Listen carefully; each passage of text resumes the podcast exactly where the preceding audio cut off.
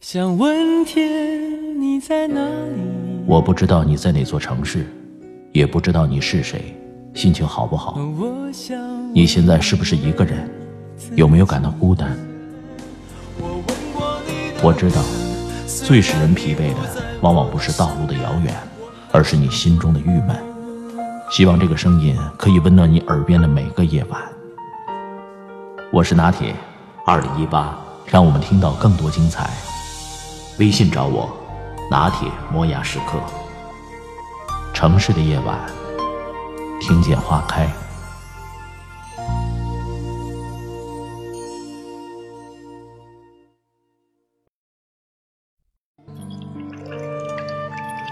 清晨的散步是对于一整天的祝福。城市是一个几百万人一起孤独的生活的地方。看四季轮回，难道不算一种职业吗？翻开一卷墨香，轻轻地聆听瓦尔登湖弹奏的梵歌，踮起脚尖，把我们最敏锐、最清醒的时刻用于阅读。到湖边去，去最接近自然的地方。我等你。我等你。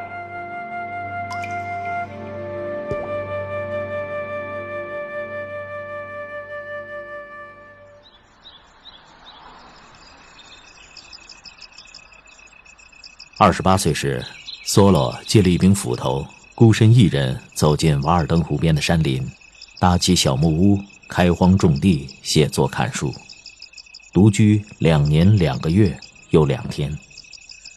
此后历时七年，七易其稿，将这段独居生活的所见所闻所思写成自传体散文集《瓦尔登湖》。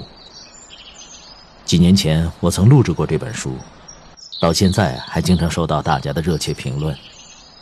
有人说，曾经读过《瓦尔登湖》，但是看不下去。听拿铁来读，能够深入其境地体会梭罗的所思所想。很多朋友也是通过《瓦尔登湖》认识拿铁的。今天的节目中，将为大家送上梭罗的另一名篇《爱生活》，来共同回味当年录制、收听《瓦尔登湖》的点点滴滴。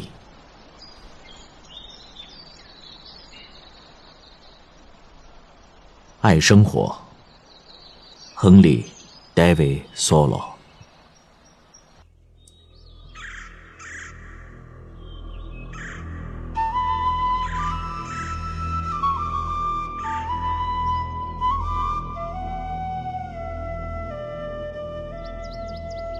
无论你的生活多么艰难，去迎接它，经营它，不要屈从于它，并给它起难听的名字。他并不像你想的那么坏。你最富有的时候，他看上去可能最贫穷。挑剔的人总是这样想。即使在天堂里，也会找到瑕疵。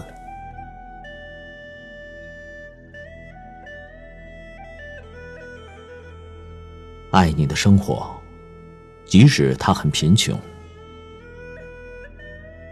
你可能在一间简陋的房屋里，经历一些愉快且奇妙的美好事情。落日从房屋的窗子反射回光线，它和从富人的宅院里反射回的一样明亮。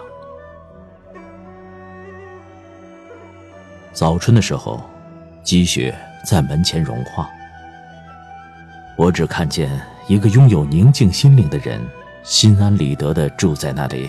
并且拥有令人鼓舞的思想，如同在宫殿里一样。城镇里那些贫穷的人，在我看来，似乎比任何人都独立的生活。